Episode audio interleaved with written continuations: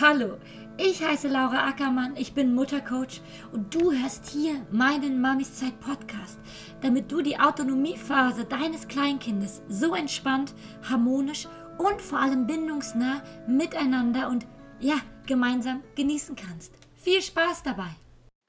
Hi, schön, dass du wieder eingeschaltet hast. Heute zur vorletzten Folge der Episode müssen deine Geschwisterkinder teilen. Letzte Woche habe ich dir ja bereits erzählt, wie wir unsere Kinder darin unterstützen können, ihre eigene Grenze zu formulieren, wenn es um ihren Besitz, also zum Beispiel ihr Spielzeug oder eben auch ihr eigenes Zimmer geht. Heute spreche ich darüber, wie unsere Kinder lernen, den Besitz des anderen Geschwisterkindes zu respektieren und anzuerkennen und eben auch selber seine eigene Grenze zu zeigen und vor allem zeigen zu dürfen, wenn beide in einem Kinderzimmer zusammenleben. Ich persönlich finde das gemeinsame Kinderzimmer wunderbar. Auch meine beiden jüngeren Kinder haben ein gemeinsames Zimmer. Sie sind nun sechs und vier Jahre alt und genießen es zusammen zu sein. Auch logischerweise, wenn es natürlich ab und zu Streit gibt. Wenn Kinder noch klein sind, dann, und das hast du sicherlich auch schon erlebt, spielen sie meistens in deiner Nähe, oder? Oder eben gemeinsam mit ihren Geschwisterkindern. Und sehr selten kommt es vor, dass zum Beispiel ein zweijähriges Kind allein in seinem Zimmer spielt. Natürlich, ganz klar gibt es das auch, weil ja jedes Kind ganz individuell ist. Doch meistens sucht es sich eben den, ja, den körperlichen, emotionalen Kontakt und die Nähe zu uns oder eben zu ihren Geschwisterkindern. Daher finde ich es total schön, wenn Kinder ein gemeinsames Zimmer haben.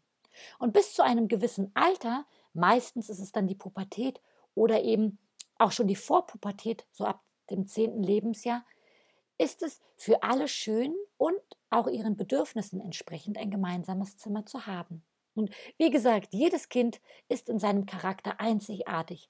Und so wollte zum Beispiel meine älteste Tochter, die jetzt gerade elf Jahre alt geworden ist, schon mit ungefähr acht ihr eigenes Zimmer haben, weil sie eben einfach gerne malt, puzzelt und bastelt und ihre kleineren Geschwister, die ja viereinhalb und sieben Jahre jünger sind als sie selber, einfach sie dabei stören.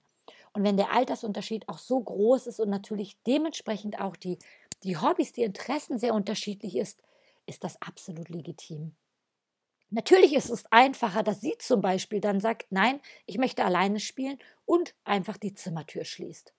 Damit macht sie natürlich deutlich, dass sie jetzt einfach kurz ihre eigene Spielzeit für sich braucht.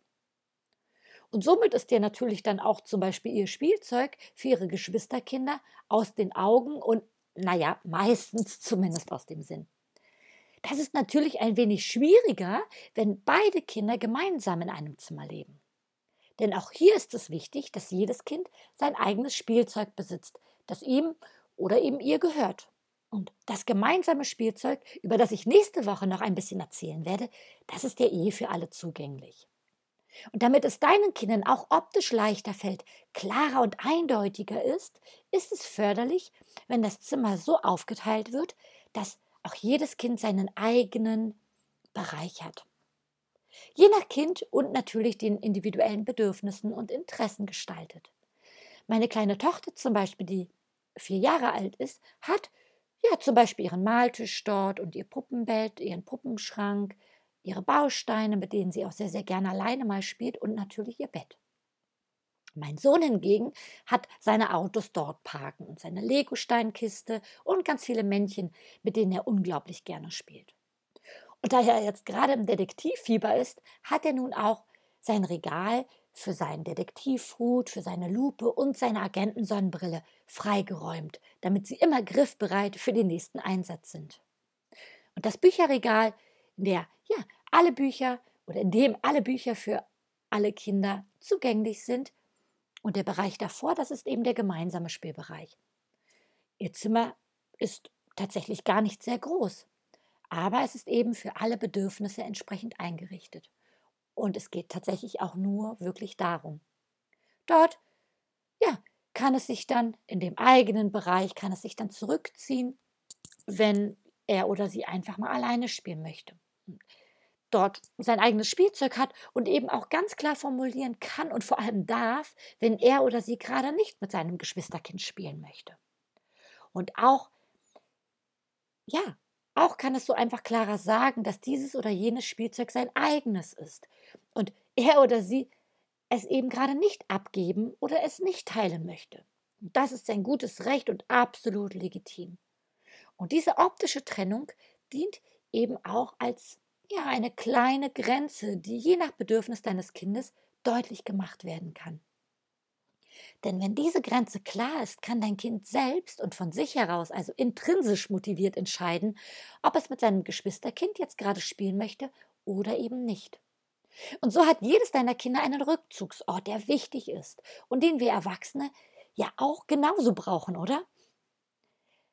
Wenn das Bedürfnis des ja, mit sich allein sein wollen dann irgendwann nach einer gewissen Zeit gestillt wurde, wird eines deiner Kinder auch unmittelbar zu seinem Geschwisterkind gehen und ganz schnell wieder in ein gemeinsames Spiel finden. Und so können sie sich zum Beispiel in ihrem gemeinsamen Spielbereich treffen oder natürlich im Wohnzimmer, das ist ja oft der Spielbereich vor allem, oder natürlich auch das andere Geschwisterkind in den eigenen Bereich einladen. Und wenn du denkst, so viel Platz habe ich gar nicht oder haben meine Kinder in ihrem eigenen Zimmer gar nicht. Wirklich keine Sorge, es kommt niemals auf die Größe des Raumes oder des Bereiches des jeweiligen Kindes an, sondern tatsächlich nur um die Möglichkeit, sich einfach mal ja, von seinen Geschwisterkindern zurückziehen zu wollen, zurückziehen zu dürfen und einfach mal nur mit sich allein sein zu können. Und zeig deinem Kind ruhig Verständnis, wenn es eben gerade dieses Bedürfnis hat. Denn gerade wenn du mehrere Kinder hast, ist es wirklich wichtig darauf zu achten, dass jedes deiner Kinder auch einfach mal eine Ruhezeit bekommt. Ich hoffe, diese Impulse heute haben dir geholfen und können dich ein bisschen darin unterstützen, ja, das Kinderzimmer deiner Kinder vielleicht noch mal aus einem anderen Blickwinkel heraus zu betrachten.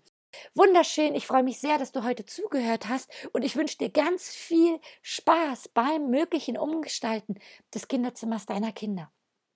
Wenn nämlich jedes Kind seine eigene Grenze wahrnehmen darf und dieses deutlich machen kann, dann wird es auch viel, viel respektvoller und achtsamer eben mit den Gegenständen des anderen Kindes oder natürlich auch vor allem in der Kita oder eben in anderen sozialen Orten umgehen. Daher sind ja, Grenzen zu zeigen, Grenzen zu spüren, Grenzen umzusetzen, immer und in jeder Entwicklungsphase deines Kindes oder deiner Kinder ganz, ganz besonders wichtig. Ich wünsche dir eine wunderschöne, bindungsnahe Woche mit vielen Explizitzeiten für deine Kinder, mit vielen Auszeiten natürlich auch für dich und wenn dir heute meine Folge gefallen hat, dann teile sie doch gerne mit deinen Freundinnen und Freunden. Abonniere, sie, ab, abonniere doch meinen Podcast. Schau bei meinen Montagsgedanken vorbei und schau auch ruhig mal bei Instagram vorbei. Dort poste ich auch in regelmäßigen Abständen Bilder und ja, weitere Impulse rund um das Thema bindungsorientierte Erziehung. Alles Liebe und Gute dir. Wir sehen uns nächste Woche, wir hören uns nächste Woche, wenn es darum geht, wie gehe ich mit dem gemeinsamen Spielzeug meiner Kinder um. Bis dann, alles Liebe dir, deine Laura.